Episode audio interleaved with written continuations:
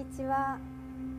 リアル日本語トークです。おはようございます。こんばんは。お元気ですか？お元気でしたか？2023年初めてのエピソードです。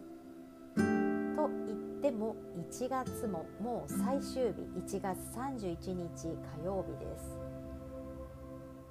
1ヶ月本当に早いですね。明日から2月。本当に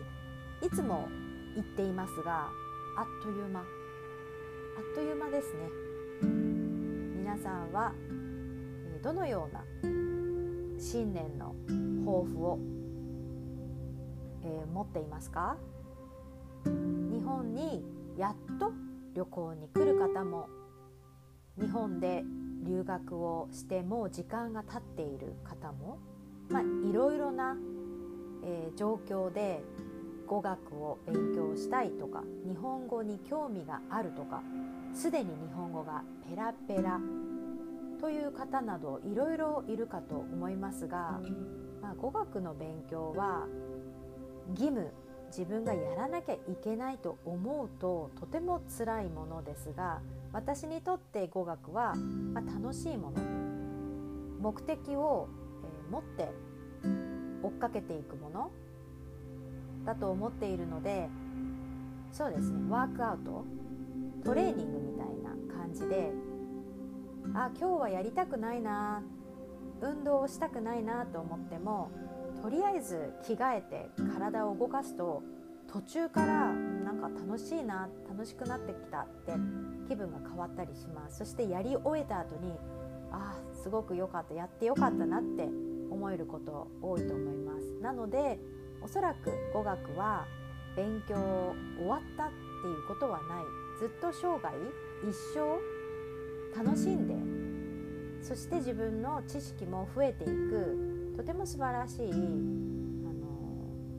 自分が向上できることだと思うので是非ね皆さんもえなんで私勉強してるんだっけとかなんで私こういうことに悩んでるのかなとかあの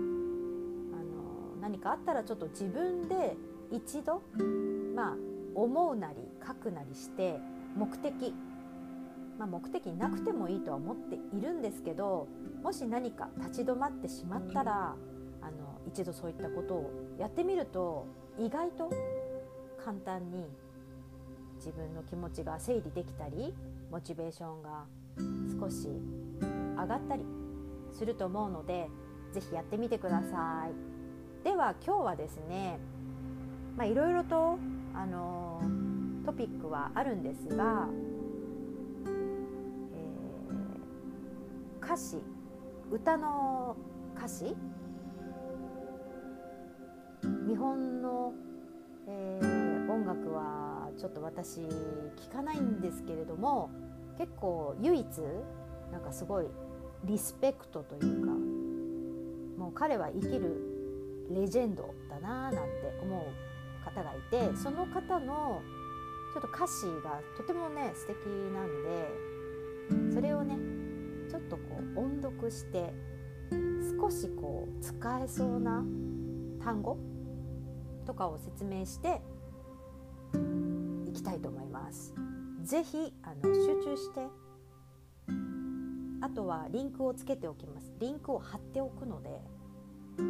彼の歌を聴いたりその歌詞を見ながらちょっと音読を聞いたりしてあのやっていただけたらと思います。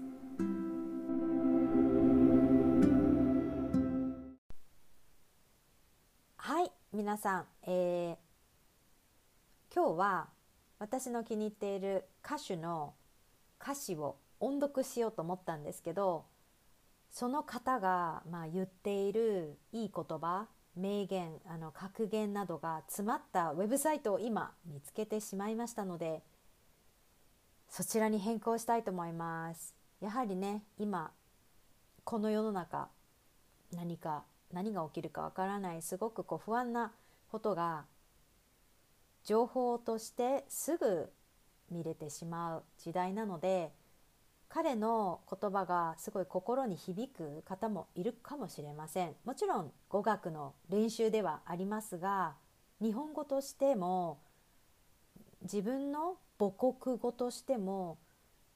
話してる内容は心に響きますね。ですのでちょっとこれを読んでいきたいと思います。概要欄にこのウェブサイトあのリンクを貼っておきますのでぜひ見てください。結構シンプルですけどあの日常生活に必要な漢字あと読み方うんとてもいい自然なフレーズがいっぱい詰まっていると思います。ではね読んでみます。夢を叶える名言格言集宮本浩フィロジエレファントカシマシこれはバンド名ですねもちろん誰かのために生きることも大切だけど本気で自由に生きることができるのが大人の特権。一度きりの人生なんだから自分の幸せを探求すべきだと思う。宮本浩次1966年6月12日生まれ。東京都出身。身長170センチ。血液型 O 型。エレファント鹿島市のボーカルギター。中学と高校の同級生の4人からなるロックバンドエレファントカシマシ高校時代からライブハウスで活動し1988年にエピックソニーからメジャーデビューを果たす。宮本が作詞作曲を手掛ける楽曲や独自の表現で注目を集めながらも CD の売上不振から1994年に契約を切られその後もレコード会社の移籍を繰り返す。2007年にユニバーサルミュージックの所属となり順調に活動を続けるも2012年に急性肝温難聴で1年間の活動休止2019年にデビューから30年にしてソロデビュー。ちょっと早いですけど、あのこれから名言を言ってきます。これまでずっと寝ても覚めてもエレファントカシマシのことだけを考えて生きてきた。それこそ高校の時に修学旅行に行かなかったのも週に3回やっているエレファントカシマシの練習ができなくなるからだった。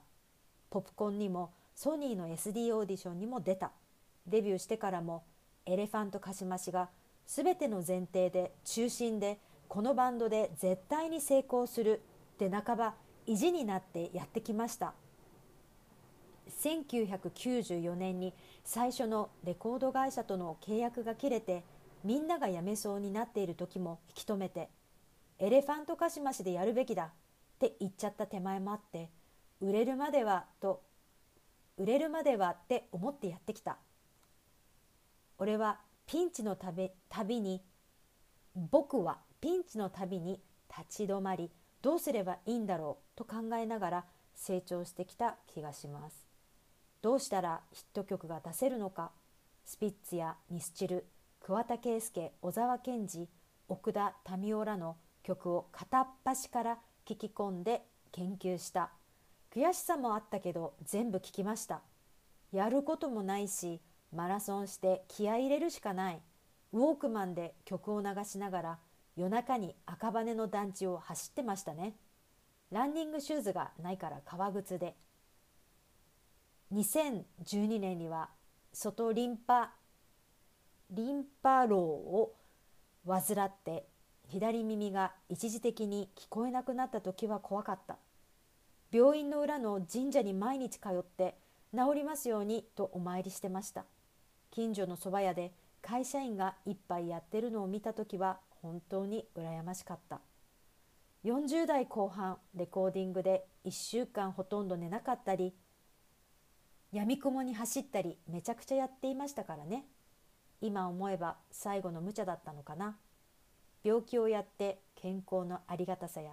休むことの大切さがよく分かりました。再び歌えるようになって当たり前だと思っていたことが当たり前なんかじゃないことに気づきました。もっと幸せになりたいと思っていたけど僕は歌い続けているだけで十分に幸せだったと。歌を通じてもっと気楽に生きていこう行こうよと伝えたい。自分にふさわしい人生を生きて無理しないでと。母の言葉は自信を与えてくれました。レコード会社の契約を切られた時なんで俺たちの歌は売れないんだろうとぼやく僕に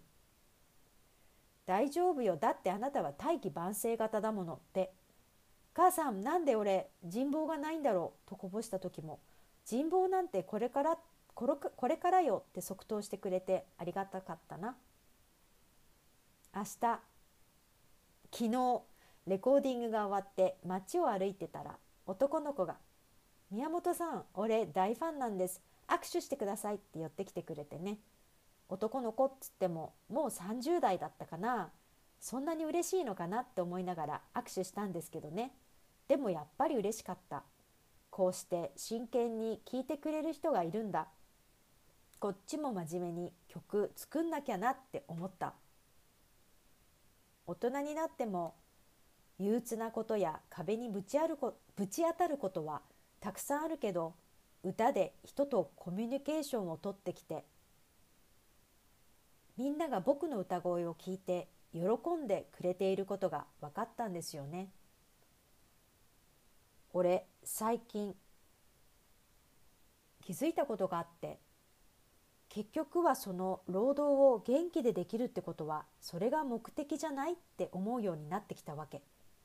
元気に働いているってことが自分にとっての本分っていうかさ生きてるってそういうことなのかなみたいに思うところもあって今こうやって働いている働いてる。しかも歌の仕事や音楽の仕事ライブの仕事で自分の力を出している。これ以上の喜びってないんじゃないかって思うわけ。結局どんな形であれみんなに歌を届ける仕事をし続けてさえいるならばあとはどうでもいいなっていうふうに思ってるのね。その環境に合ったやり方でまだやっていないことを残された時間の中でやっていく。自分がやりたいことを一曲でも多く形にしていくっていうことかな。もちろん誰かのために生きることも大切だけど本気で自由に生きることができるのが大人の特権。一度きりの人生なんだから自分の幸せを探求すべきだと思う。若い頃は自分をさらけ出すのはダサいという信念のもと強がっていました。でも無様な自分をさらけ出すほどみんなは耳を傾けてくれる。誰の言葉か知らないんだけど40代は若者の老人時代で50代は老人の青春時代なんだって。初老って言ったってまだまだ元気。何があっても平気さ全部乗り越えてきたんだって気分なんですよ。40代でそれまでの自分を受け入れた。50代からは弱みも情けないところも全部引き連れてもう一回冒険してみたいんです。30代で愛する人のための命だと知って50代でやっぱり俺のための人生だってことに気がついた。諦めることもなんだよ何なんだよと思うこともいっぱいあるけどちょっとわがままに生きてみたいなって。もし50代で転身する人が多いとするならばその気持ちはすごくわかる。でも人によって30代で思い切って仕事を変える人もいるだろうし70代になって自分の夢を実現したいって行動する人もいるだろうからそれぞれの転機みたいなものがあるということだと思う。自分のやりたいことをできている人ってのはやっぱり素敵ですよね。俺もできることなら80歳になっても90歳になっても歌う気力があるならば歌い続けたいいろいろ捨てなきゃいけないものはあるんだろうけど歌をみんなの前で死ぬまで歌っていられたらそれが一番幸せですよね。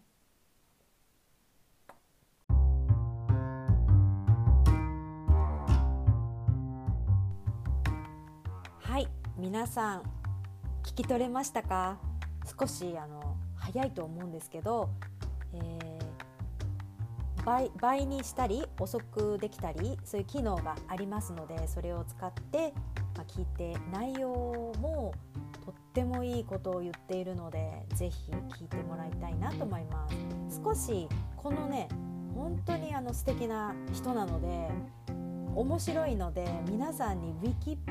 ィキペディアこのちょっとねちょっとだけこの人の紹介をするとすごい面白いんですよ。おそらく今50代半ば。でも見た目は20代30代ぐらい。すごい少年のようです。ちなみに好きなものは浮世絵とか掛け軸古美古美術商とか骨董市骨董とか、まあ、私も好きなんですけど、まあ、そういうのが大好きで、あのー、ライブとかコンサートにする時に地方に行ってもまあね自分で城とか古墳を訪れるのが好きだそうです。で芥川龍之介とか、まあ、文豪がまあすっごい好きで火鉢？火鉢ってねあの温める昔ながらのものがあるんですね。火鉢っていうものがあるんですけどその芥川龍之介昔の文豪あの書く人ね。ああの憧れて10個の火鉢に囲まれて読書した時には、まあ、一酸化中毒になって死にそうになったってこととか本当に面白い。危ないですけどあと急須？急須ってあのお茶を入れる時に入れるポットですね。で急須っていうんですけどそれを収集していて